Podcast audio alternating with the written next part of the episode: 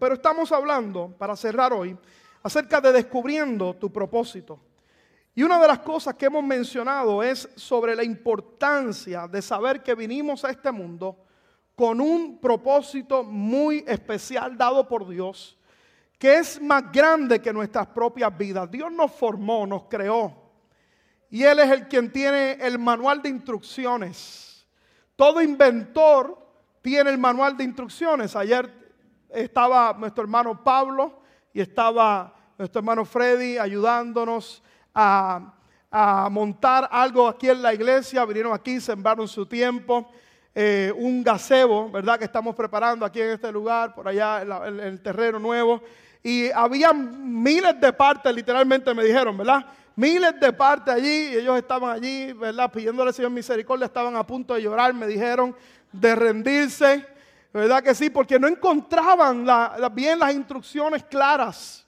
Y estaban buscando por todas partes cómo rayos, más de miles de partes podían hacer coherencia para montar el gazebo. Y hasta que finalmente descubrieron de que había unas letritas pequeñas, ¿verdad? En ese lugar.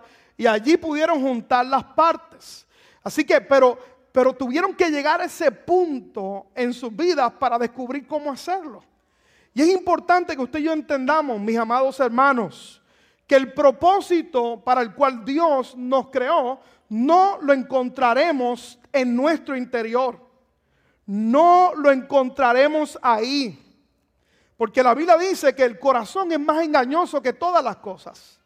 Hay veces que si tú escuchas tus pensamientos, créame que te vas a desanimar. Créame, hay tres voces que usted y yo tenemos que estar lidiando consistentemente en nuestra vida. La voz de Dios, que es la voz que no produce miedo, que produce paz, que produce dirección. La voz del enemigo que produce miedo, que produce temor, que produce maldición. Así que si la voz que está escuchando, escuche bien, produce temor, no es la voz de Dios. Porque Dios trae paz al corazón.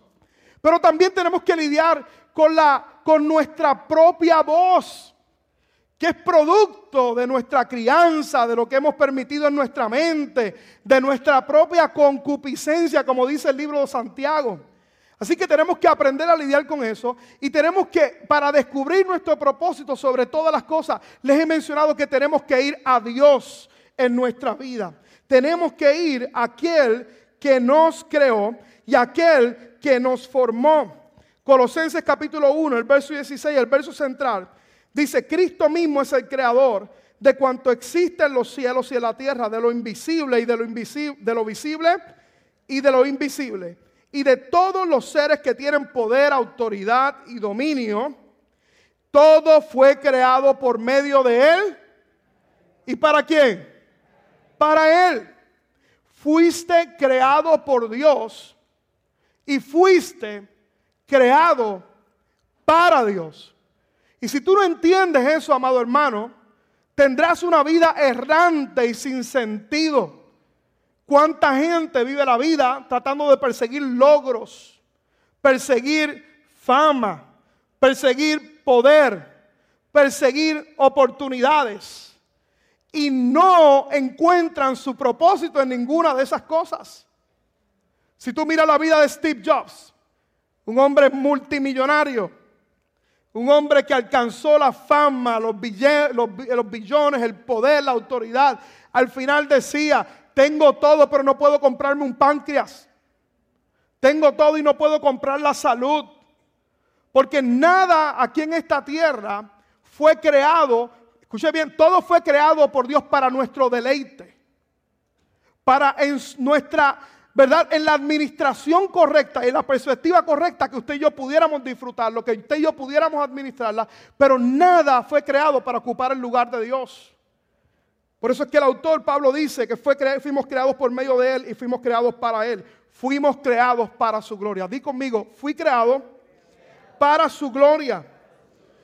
Y eso no, como dije, no lo encontraremos en un libro motivacional no lo encontraremos en otras personas, otras personas no nos pueden definir, ni en nosotros mismos, lo encontraremos en Dios y tenemos que aprender a ir a la fuente. El primer mensaje vimos que la fuente es la palabra de Dios. Tenemos que ir a la palabra de Dios para encontrar su propósito para cada uno de nosotros. Y la palabra me habla de varios propósitos. La primera semana, la segunda semana vimos que fuimos creados para agradar a Dios. No para agradar a los hombres, no para agradar al mundo, no para agradarnos a nosotros mismos. Fuimos creados para agradar a Dios. Iglesia, si entendiéramos esta verdad, tú serías libre, créeme, serías libre. ¿Cuánta gente vive la vida para agradar a otros? Para, para poder complacer a otros. Y usted y yo estamos aquí en esta tierra primero para agradar a nuestro Dios. Lo interesante es que cuando fuimos creados, cuando entendemos esa realidad, que fuimos creados para agradar a Dios, todas las demás relaciones en nuestra vida entran en orden. La mayor bendición de la pastora, ¿usted sabe cuál será? Aparte de mí, se está riendo, ya están esperándolo. ¿ah? Ustedes me cucan.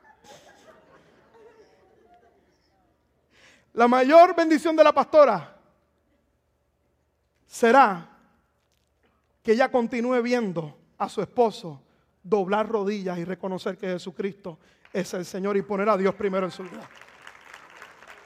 Esa es la mayor bendición de ella. Esa es la mayor bendición.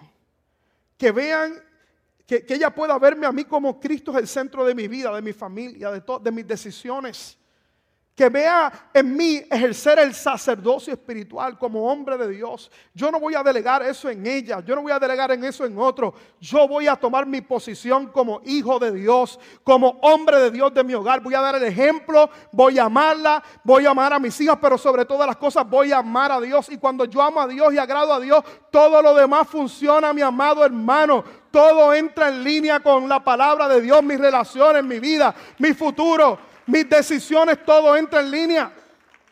Fuimos creados para agradar a Dios. Lo segundo que vimos es que necesitamos, el segundo propósito es que fuimos creados también para pertenecer a una familia espiritual. Y hemos dijimos que la iglesia no es un lugar donde tú vas, la iglesia es un lugar donde tú perteneces, donde hacemos familia espiritual. La iglesia es el cuerpo de Cristo y tenemos que pertenecer al cuerpo de Cristo con I grande pero también pertenecer a una iglesia con I pequeña, que es una iglesia local. No fuimos creados para vivir en soledad, fuimos creados para vivir en comunidad. En soledad tú no encontrarás tu propósito, mi amado hermano. Tú encontrarás tu propósito en comunidad, con otros creyentes, a nuestro alrededor, afilándonos los unos a los otros, creciendo juntos, como en el libro de los hechos, que había relación, amistad, compañerismo y la iglesia crecía y podían, podían descubrir su propósito. Así que uno de los hábitos más poderosos que tú puedes formar en tu vida es saber que mi iglesia es importante y que yo soy parte de una comunidad de fe. Y yo no sé cuántos de aquí le, le, dan gracias por haberlo Dios traído a Bahía Vida, a este lugar, y que eres parte de esta familia espiritual, o estás en proceso de serlo, pero necesitas pertenecer a una familia espiritual. Por último, vimos hace dos semanas que fuimos creados para ser discípulos de Dios. Un discípulo, no un fan o un participante. Y definimos lo que es un discípulo. Alguien que se compromete a vivir como Jesús y para Jesús. Como Jesús significa de que vivo como Él vivió en compasión, en dominio propio, caminando en los frutos, imitándolo a Él, y para Jesús en la misión que Él nos encomendó. Y ese va a ser mi mensaje en el día de hoy. Fuimos creados para cumplir una misión. Diga conmigo, fui creado. Vamos, diga conmigo, fui creado para cumplir una misión. Padre, te doy gracias en esta mañana. Gracias por tu palabra. Que de predicar en esta mañana. Lámpara es a nuestros pies tu palabra y a nuestro camino. Declaro que los ojos del entendimiento serán alumbrados en nuestra vida para que podamos conocer la esperanza que hemos sido llamados en Cristo Jesús. Permite, Señor, que lo que yo voy a hablar hoy cale en el corazón de tu pueblo, en el nombre de Jesús. Amén. Vaya conmigo, Marcos capítulo 16, versos 15 y 16. Marcos capítulo 16, versos 15 y 16. Dice, y les dijo, id por todo el mundo y predicar el Evangelio a toda criatura. Ir por todo el mundo y predicar el Evangelio a toda criatura, todo lo que se conoce como la gran comisión. el que creyere y fuere bautizado, ¿qué va a pasar? Vamos, ayúdame a explicar, ¿qué va a pasar? Será salvo, mas el que no creyere, ¿qué ha de ocurrir? Vamos, ¿qué dice ahí? Por favor, ¿será qué? No lo digo yo, lo dice la Biblia. Y aquí hay un mandato donde Dios nos dice, vayan por todo el mundo y prediquen el Evangelio a toda criatura. El que creyere y fuere bautizado será salvo, mas el que no creyere será condenado. Yo quiero que usted sepa, iglesia, que esta palabra Jesús la declaró justo antes de ascender al cielo. Justo antes de ir al cielo, nos dejó una comisión. Nos dejó una misión que cumplir a cada uno de nosotros. Usted y yo tenemos que entender en esta mañana que tú y yo no estamos aquí en esta tierra de paseo. Tú y yo fuimos creados por Dios para cumplir una misión. Y como veremos, esto no es un asunto de algunos pocos, de este canito que está aquí, de algunos líderes, algunas personas escogidas. Es una misión que Dios nos encomendó a cada uno de nosotros.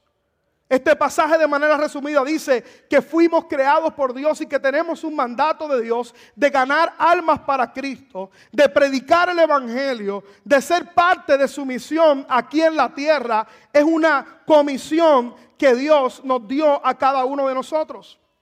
Y note que importante en esta mañana que dice la gran comisión, no dice la gran sugerencia o la gran idea. Es la gran comisión. Pero el problema es, escuche bien, que esta gran comisión para muchos de los creyentes se ha convertido en la gran omisión. Porque lo vemos como algo de algunos pocos. Lo vemos como algo opcional. Y yo quiero decirte algo en esta mañana. Que el día que tú le entregaste tu corazón a Cristo, escuche bien, ese día Dios te reclutó para una comisión, para ser parte del ejército de salvación de nuestro buen Dios. Eso viene junto con la salvación. Dios te reclutó a ti también. Diga conmigo, Dios me reclutó. Diga conmigo, esto es conmigo. Así que tenemos una misión que cumplir. Justo antes de Jesús irse de esta tierra, dijo, yo le doy una comisión a todos mis seguidores. ¿Cuál es esa comisión? Predicar el Evangelio a todo el mundo, a toda criatura. Llevar mi mensaje de buenas noticias. De hecho, Evangelio significa buenas noticias. No es malas noticias. No es un mensaje, ¿verdad? Que puede infundir miedo y temor en el corazón de la gente. Es las buenas noticias de salvación. ¿Cuál es esa buena noticia? Que usted y yo estábamos lejos de Dios, pero Cristo vino aquí a la tierra y tomó nuestro lugar y fue a la cruz del Calvario y nos acercó a nuestro Padre Celestial. La maldición que te correspondía a ti y a mí, Él la llevó en el madero. Y hoy usted y yo podemos tener vida eterna, podemos tener salvación y podemos disfrutar de lo que Dios, de la herencia que Dios tiene para cada uno de nosotros. Pero tenemos esa comisión y dice la Biblia, escuche bien, de que aquel que creyere será salvo y el que no creyere será condenado. Y esto es una gran comisión, no es una gran opinión que debemos considerar, sino un mandamiento que debemos obedecer. El problema de muchos de nosotros, como mencioné, es que pensamos que esto es para unos pocos. Pero Dios, el día que nos salvó, nos reclutó para su ejército. Ser cristiano, iglesia, escuche bien, implica que usted y yo también somos parte de su misión.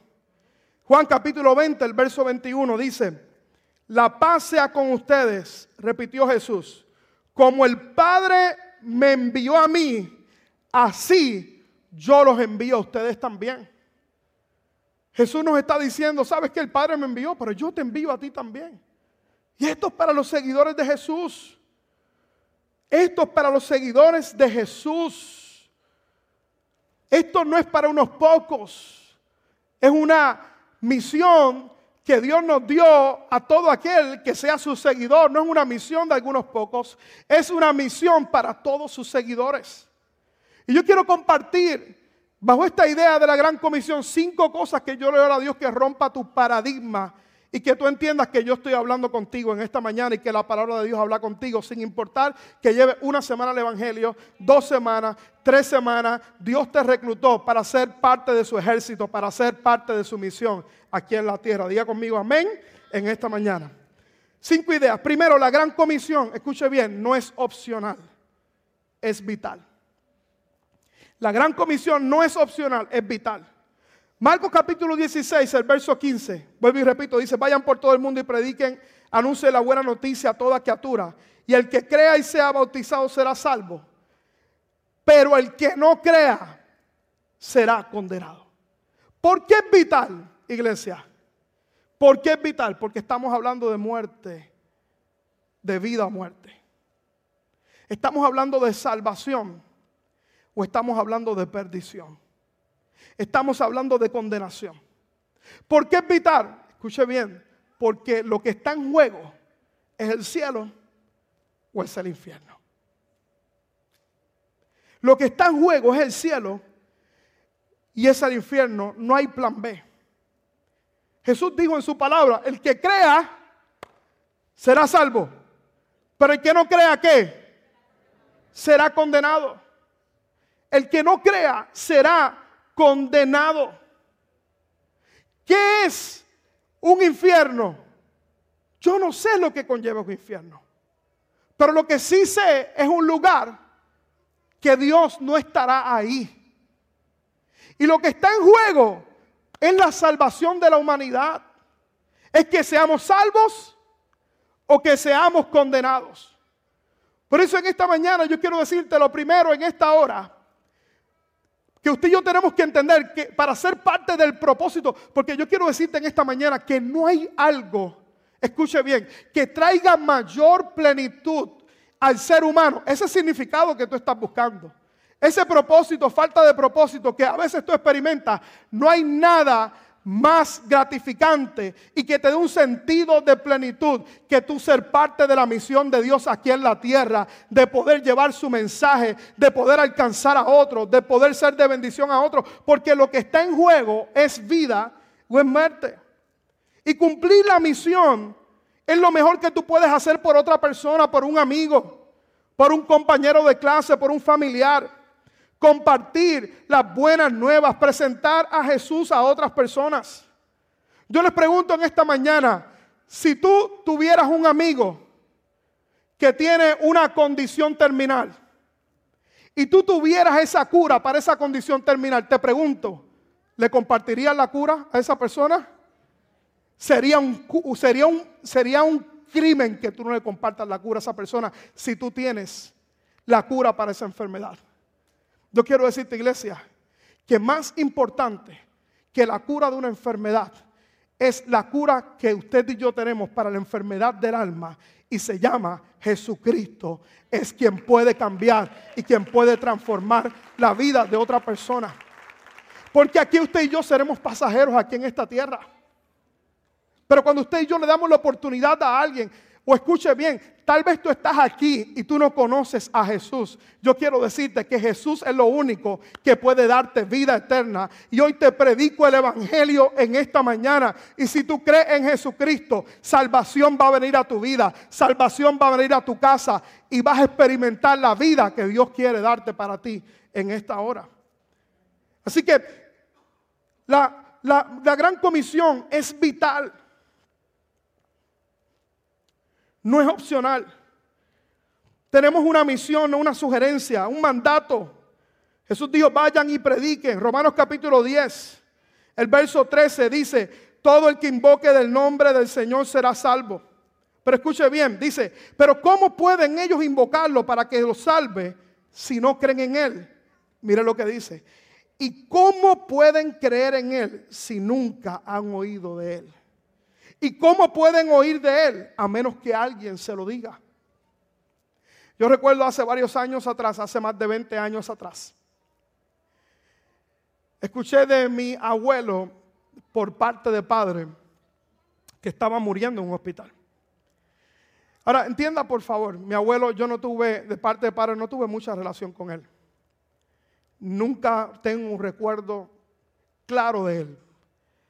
Lo que sé es que cada vez que lo veía, olía alcohol y según escuchaba, él siempre perdía todo su dinero en apuestas y fumaba muchos cigarrillos. Tenía cáncer en el pulmón y escuché que estaba en el hospital con 18 años de edad. Acabado de reconciliarme con Jesús. Yo dije, mi abuelo está en el hospital, está muriéndose. Yo estoy experimentando algo que nadie no puede entender, no puede explicar los traumas que he tenido, la vida que he tenido. Dios ha estado sanándome, Dios ha estado restaurándome.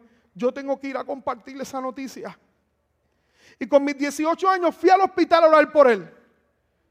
Y le dije, abuelo amado, yo no entiendo todavía muchas cosas. Pero yo quiero que sepas que yo soy Josué, yo soy tu nieto.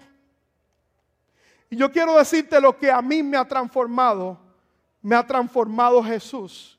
Y yo quiero en esta hora hablarte de Jesús. Le dije, abuelo amado, Jesús murió por nosotros en la cruz del Calvario. Él perdonó nuestros pecados, llevó nuestras enfermedades. Y dice la palabra que si yo creo en Él, será salvo. Y yo fui salvo y yo quiero que tú seas salvo, abuelo amado. Y le pregunté una pregunta directa, ¿quieres conocer a Jesús, abuelo amado?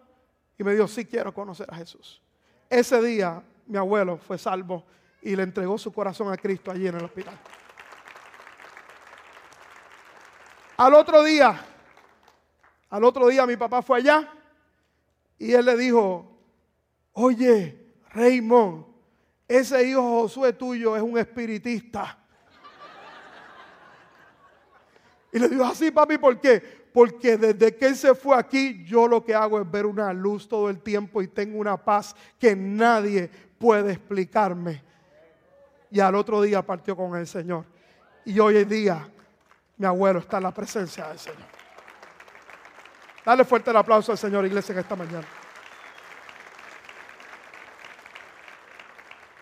Por eso es que la, la gran comisión no es una opción, es vital. Es tiempo de ganar, de, ganar almas para Cristo, iglesia. El mundo no va a creer si la iglesia no sale a predicar. El mundo no va a creer si tú no compartes tu testimonio, porque esto no es algo de algunos pocos. El día que le entregaste tu corazón a Jesús, Dios te reclutó para que tú seas parte de su ejército y lo que está en juego es vida y muerte para la gente. Número dos, la gran comisión es urgente. Juan capítulo 9, el verso 4 dice, mientras sea de día tenemos que llevar a cabo la obra del que me envió. Viene la noche cuando nadie puede trabajar. Así que este texto dice que vendrá la noche cuando nadie puede trabajar. Por eso es que la gran comisión y el llevar el mensaje de Cristo a nuestros familiares, a nuestros amigos, a la gente que nos rodea, es urgente por dos razones. Primero, porque la vida en la tierra es temporal. Dice el libro de Santiago, Dice, y eso que ni siquiera saben qué sucederá mañana. ¿Qué es su vida? Ustedes son como la niebla que aparece por un momento y luego se desvanece. ¿Qué quiere decir esto, iglesia? Que tú y yo estamos aquí de paso, aquí en esta tierra. Hoy tú estamos aquí y mañana usted y yo no estamos aquí. Y todo lo que usted y yo hemos trabajado y hemos construido, tengo noticia, no nos los podremos llevar a la eternidad. No podrá irse con nosotros. Por eso es que de nada vale que usted y yo nos afanamos en esta tierra por construir cosas que usted y yo no nos podemos llevar a la eternidad. Lo único que va a tener trascendencia en la eternidad es si usted y yo tomamos una decisión por Cristo Jesús aquí en la tierra. Aquel que creyera en Él será salvo, dice la palabra del Señor. Nuestra vida es como una niebla. Hoy estamos, mañana no estamos en este lugar. La segunda razón por la que es urgente es porque, escuche bien, la vida en el cielo es eterna. Por lo tanto, tienes un tiempo limitado para hablarle a otros de Jesús. Escuche bien esto que poderoso. Tenemos una misión temporal con consecuencias eternas en la vida de la gente. Por eso es que el tiempo es ahora. Yo quiero que tú pienses algo por ahí por un momento, por favor. Si tú le hablas a alguien acerca de Jesús y esa persona termina yendo al cielo, Dios te habrá usado a ti para traer la diferencia en la vida de alguien. Si tú le hablas a alguien de Cristo, si tú le hablas a alguien el mensaje de Jesús, Dios te habrá usado a ti para llenar los cielos. Yo quiero ser parte de esa misión en esta tierra. Yo quiero que Dios me use para llevar paz, para llevar el mensaje de esperanza que está en Cristo Jesús. Número tres, la gran comisión es plural. Dice Mateo 28, 19, por tanto vayan y hagan discípulos de todas las naciones, bautizándolos en el nombre del Padre, del Hijo y del Espíritu Santo. Vayan es plural. No se le dio a Pedro solamente, no se le dio a Juan solamente cuando Jesús lo estaba hablando, lo estaba diciendo a todos, porque si no, en vez de decirle, en vez de decir, este, vayan, hubiera dicho, ve y haz, pero dijo, vayan y prediquen la palabra. El día que le entregaste tu corazón a Cristo, fuiste reclutado en un ejército. Número cuatro, la gran comisión es activa, no pasiva. Marcos capítulo 16, verso 19 dice, después de que el Señor Jesús habló con ellos, fue recibido en el cielo arriba y se sentó a la derecha de Dios. Y miren qué interesante. Dice rápido que ellos salieron y entonces predicaron por todas partes y el Señor los ayudaba confirmando la palabra con las señales que le acompañaban. Los discípulos rápido tomaron acción y comenzaron a predicar la palabra. Escuche bien iglesia esto en esta mañana. La gran comisión es algo que tú recibes aquí en la iglesia, pero se cumple fuera de la iglesia. Tú no puedes ser luz en la luz. Tienes que ser luz en medio de las tinieblas. Aquí, aquí lo que hay un montón de santitos en este lugar. Con excepción de Angelito, de Juanqui, y de dos o tres que hay por ahí que me tienen las rodillas doblándolas, Señor. Pero no eres luz aquí en este lugar. Tú eres luz en tu lugar de trabajo. Tú eres luz en tu casa. Tú eres luz con tus hijos. Usted sabe que los padres que están aquí son los mayores instrumentos evangelizadores de sus hijos. La mayor influencia que tienen tus hijos no son los amigos, no es la escuela, la mayor influencia que tienen los hijos eres tú. Y cuando tus hijos te ven bien, tratar bien a tu esposa, cuando te ven bien tratarla, tú estás evangelizándolos a ellos. Tú estás enseñándoles cómo se trata una mujer. Como Dios dice en su palabra, como vaso más frágil, como heredera del reino de Dios y algo está pasando en el corazón porque estás modelando el Evangelio, estás haciendo luz en diferentes lugares. Cuando tú estás en tu trabajo, que a lo mejor tú ves a otros, ¿verdad? Quejarse, maldecir, pero te ven a ti ser productivo, te ven a ti contento, lleno del gozo del Señor, dando gracias por tu trabajo. Tú estás haciendo luz en medio de las tinieblas. Tú estás llevando el mensaje de Cristo. Después te van a acercar a ti y te van a decir qué tú tienes. Ah, y le vas a decir, yo tengo a Cristo Jesús que me cambió, que me transformó. Y muchos de ellos te van a decir, yo quiero ese Jesús también. Yo quiero ese Jesús también. Así que eres luz afuera. No eres luz adentro. Cada cristiano tiene la encomienda, escuche bien, de vaciar el infierno y llenar el cielo. Número 5, la gran comisión es posible gracias a la obra del Espíritu Santo. Hechos capítulo 1, el verso 8, miren qué poderoso dice, pero cuando venga sobre ustedes el Espíritu Santo, recibirán poder y serán mis testigos en Jerusalén, en Judea, en Samaria y hasta lo último de la tierra. Serán mis testigos en Tampa, Welly Chapel, Spring Hill, Lakeland, Arundel, Brandon, Riverview, Guaymama, Puerto Rico, Venezuela, Argentina, Perú. Donde quiera que el Señor te lleve, serás testigo. En todo lugar. Porque cuando pasaste al bando de Jesús, Dios te reclutó para una misión. Escuche bien, iglesia Vaya Vida, para ganar a alguien para Cristo no necesitas un título, no necesitas el título de predicador, no necesitas el título de evangelista, pero lo que sí necesitas es estar atento a cada oportunidad que el Señor te da para llevar su palabra. Necesitas también estar dispuesto a decirle, Señor, úsame para ser un canal de bendición en mi entorno, en mi sociedad. Y también necesitas el poder del Espíritu Santo sobre tu vida, porque dice la Biblia en Hechos capítulo 1.8 que cuando venga el Espíritu Santo, Él te va a dar poder para ser testigo de Él. ¿Y qué es el poder? Es la habilidad de poder hacer algo. Mire qué interesante, Hechos capítulo 4, el verso 31. Dice, después de esta oración, el lugar donde estaban todos reunidos, dice la Biblia que tembló. Y todos fueron llenos del Espíritu Santo. ¿Cuántos quieren recibir la llenura del Espíritu Santo cada día en su vida? ¿Cuántos quieren recibir de Dios en su vida? Pero te voy a decir para qué viene la llenura del Espíritu Santo. No es para que sienta los pelos parados. No es para que tiemble. Aunque cuando el Espíritu Santo viene a nuestra vida, sentimos los pelos parados y temblamos también. La Biblia dice, si los cielos de los cielos no pueden contener a Dios, ¿cuánto más tú puedes contener la gloria de Dios y la presencia de Dios y no reaccionas a los toques de Dios sobre tu vida y lloras y, te levantas y, y sientes la presencia de Dios. Pero el objetivo final no es ese, eso es parte de nuestra experiencia. ¿Cuál es el objetivo final de la llenura del Espíritu Santo? Ser testigos de Él. Porque mira lo que dice. Hechos capítulo 1, verso 8. Después de esta oración, el lugar donde estaban reunidos tembló y todos fueron llenos del Espíritu Santo. ¿Y qué pasa después? Y predicaban con valentía la palabra de Dios. Con valentía. No me avergüenzo del Evangelio porque es poder de Dios para salvación. No me avergüenzo de decir que Jesucristo es el Señor de mi vida, en mi trabajo, en mi casa, en mi lugar. No me avergüenzo de decir que Jesús es el Señor.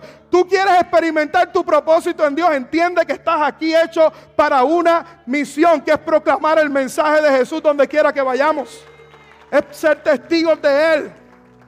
Mire qué interesante, porque dice, después de esta oración, el lugar donde estaban reunidos tembló. Ahora, y fueron llenos del Espíritu Santo. ¿Quiénes fueron llenos del Espíritu Santo? Los discípulos. Pedro, Juan, todos los que estaban allí, los mismos que dudaron cuando arrestaron a Jesús. Usted sabe que cuando arrestaron a Jesús, todos salieron a huir. Cobardes que eran. A Jesucristo lo dejaron solo. Sin embargo, cuando fueron llenos del Espíritu Santo, recibieron la valentía para predicar a Jesús. Porque cuando la llenura del Espíritu Santo viene a nuestra vida, tenemos la autoridad de Dios para ser testigos de Él. Y los mismos que dudaron entregaron su vida por el Evangelio. Y yo quiero decirte en esta mañana, iglesia, todos los discípulos terminaron muertos. El único que no terminó muerto fue Juan porque le tocaba explicar hablar acerca del Apocalipsis. Pero eran tan valientes cuando entendieron su misión que estuvieron dispuestos a dar su vida por el Evangelio. Escuche bien, llegará el día y está llegando el día donde seguir a Cristo nos va a costar. ¿Qué te va a costar? Que te ridiculicen que te digan tú eres un ridículo. Porque estamos viviendo una sociedad de cristofobia, donde la gente no tiene problemas con hablar de la energía, el mensaje pluralista y todas esas cosas. Pero cuando hablas acerca de Jesús, te ponen una raya, el mundo te pone una raya. Llegará el momento donde usted y yo tenemos que decidir. Esta gente predicaron con valentía el mensaje de Jesús. Yo quiero hablarle a gente en esta mañana que están convencidos en esta mañana que Jesucristo es el Señor y que Él es la única alternativa, que no hay otro nombre dado a los hombres que el nombre de Jesús en el que podamos ser salvos en nuestra vida y que entiendan que estamos aquí en esta tierra para predicarle a Él, para llevar el mensaje de Él. donde quiera que el Señor nos dé la oportunidad de hacerlo. No solo Pedro, sino todos los discípulos se fueron. Pero con la llegada del Espíritu Santo ellos fueron a predicar con valentía. ¿Qué quiero decirte en esta mañana? Llénate de la presencia de Dios, iglesia. Llénate del Espíritu Santo. Tengo una vida de oración, tengo una vida de la palabra, porque el resultado es, será que tú vas a querer ser parte de lo que Dios está haciendo en medio nuestro. Y todos pueden ser parte de la misión. No sé cómo hacerlo, pastor. Yo te voy a dar cuatro claves para terminar en esta mañana. De cómo yo puedo ganar a alguien para Cristo. Y todo el que ha pasado por carrera vida sabe que hablo acerca de esto. Y quiero dejarte con esto en esta mañana. Primero, aceptar una responsabilidad personal de alcanzar a los demás. Aceptar responsabilidad personal de, alcanzar a los demás. Diga conmigo, esto me toca a mí. Vamos, diga conmigo, esto me toca a mí. Diga conmigo, soy parte de esa misión. Quiero decirte que Dios quiere usarte. Y cuando Dios, cuando tú entiendes que Dios quiere usarte, cuando Él te va a usar es cuando tú entiendas que Dios te puede usar a ti también. Que esto no es algo del pastor o de unos pocos. ¿Cuántos cristianos lastimosamente nunca se han ganado una vida para Cristo? ¿Cuándo me gano a alguien para Cristo? Cuando primero, lo primero es cuando yo acepto la responsabilidad de hacerlo. Señor, úsame. Yo quiero ser parte de tu propósito. Yo quiero ser parte de tu misión. ¿Cómo me puedo ganar a Cristo? para Cristo a alguien, primero aceptando la responsabilidad. Número dos, construyendo una relación personal con alguien. Alguien me dijo a mí en una ocasión, gánatelos primero para ti y luego gánatelos para Cristo. No vayas a atosigarlo con el mensaje ahí rápido. Arrepiéntate, hijo del diablo. Te vas a condenar. El pastor dijo que te vas a condenar. No. Construye una relación personal con la persona. Gánatelo para ti. Y cuando el Señor te dé la oportunidad, dile, fulanito, yo quiero hablarte de lo que me ha hecho bien. Y lo que me ha hecho bien es Jesús. Número dos, número uno, aceptando la responsabilidad. Número dos, construyendo una relación personal. Pero escuche bien, esto es lo más importante que quiero decirte en esta mañana. Cuéntale tu historia. Cuéntale tu historia. Tal vez has escuchado una historia que he contado antes. Puerto Rico, donde fui pastor asociado, había un joven que se llamaba Otto, Otoniel Rodríguez. Este joven estaba a punto de perder su matrimonio. Estaba, era un alcohólico, usaba drogas. La esposa lo botó de la casa y le dio un ultimátum. Le ven conmigo a la iglesia y escucha lo que Dios ha estado haciendo conmigo. Y fue un retiro. Y allí se le predicó el mensaje de Jesús. Aceptó a Cristo como Señor y Salvador. Le entregó el destino de su vida. ¿Y sabes qué? Como lo que pasa aquellos que reciben a Jesús. Su vida comienza a cambiar. A los tres meses, a los tres meses era Viernes Santo en nuestra iglesia. Viernes Santo en Puerto Rico es un servicio bien, es el servicio más importante, más que Domingo de Resurrección. Y yo recuerdo, ¿verdad? Un servicio, la iglesia estaba llena allá. Y por ahí estaba Otto. Cuando se hizo el llamado a salvación, decenas de personas pasaron al frente. Yo como pastor asociado estaba a cargo de coordinar de que cada persona que aceptara a Cristo viniera a la parte del frente a alguien, un líder, y la acompañara en oración. Había tantas personas en aquel lugar que le entregaron su corazón a Cristo que no habían personas suficientes. Y yo fui a donde Otto y le dije, Otto, necesito que me ayudes a orar por alguien. Hace tres meses Otto estaba perdido. Y él me dijo, pastor, ¿estás seguro que yo quiere que yo vaya a orar por alguien? Y yo le dije, sí, chico, vete, ora por la persona. Y él me dijo, ok, lo voy a hacer. Y sabe que cuando al final llega, va y ora por la persona, va un cuartito aparte. Otto miró a esta persona fijamente y le dijo, mira hermano, yo te voy a decir algo.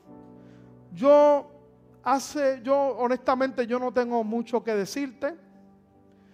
Yo no sé muchos versos bíblicos. Pero lo que sí yo te puedo decir que hace tres meses atrás, yo estaba sentado en el mismo lugar donde tú estás sentado en el día de hoy. Y estaba perdiendo mi matrimonio, estaba perdiendo mi familia, era alcohólico, pero recibí a Cristo Jesús y Dios me libertó de todas esas cosas.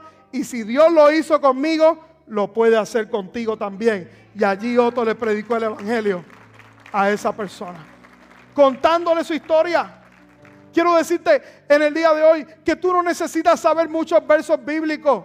Lo que tú necesitas saber, que tú eras ciego y que ahora tú puedes ver. Que ahora tú puedes ver. Que tus ojos han sido abiertos. Cuéntale tu historia.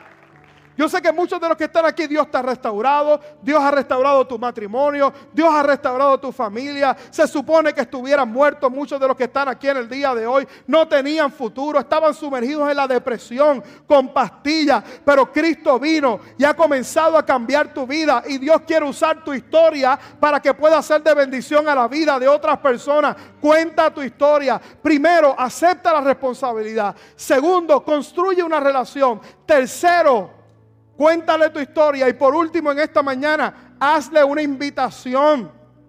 Una invitación para no recibir una religión, sino para recibir el mensaje que puede transformar una relación personal con Cristo Jesús de Nazaret, aquel que nos puede cambiar.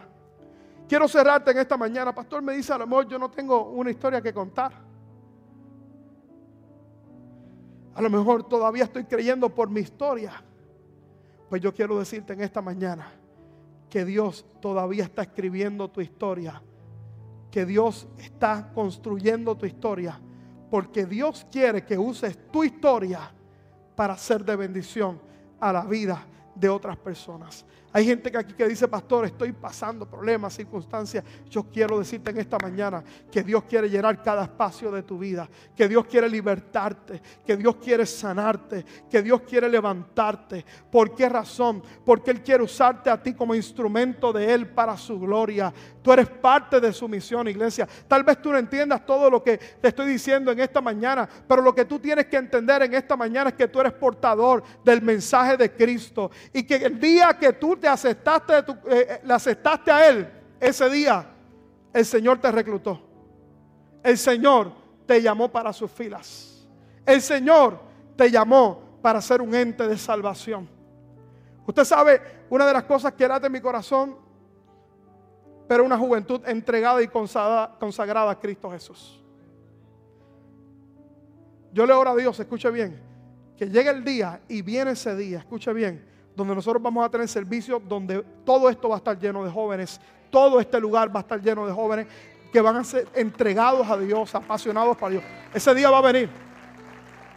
Hace par de semanas atrás estaba con la pastora en un concierto y el concierto de Elevation Worship. Y fuimos para allí. Había un montón de jóvenes de nuestra iglesia. Un montón de jóvenes allí de nuestra iglesia. Y la pastora me decía, muchos de ellos eran el ministerio de adoración de los jóvenes. Y me decía, ahí está el próximo, ahí están los que van a estar dirigiendo la banda de adoración mañana. Allí están los que van a estar sirviendo a Dios en la casa del Señor corriendo el batón. Allí es donde van aquellos que van a testificar. ¿Por qué? Porque Cristo está llegando a sus vidas. Porque hemos compartido el Evangelio.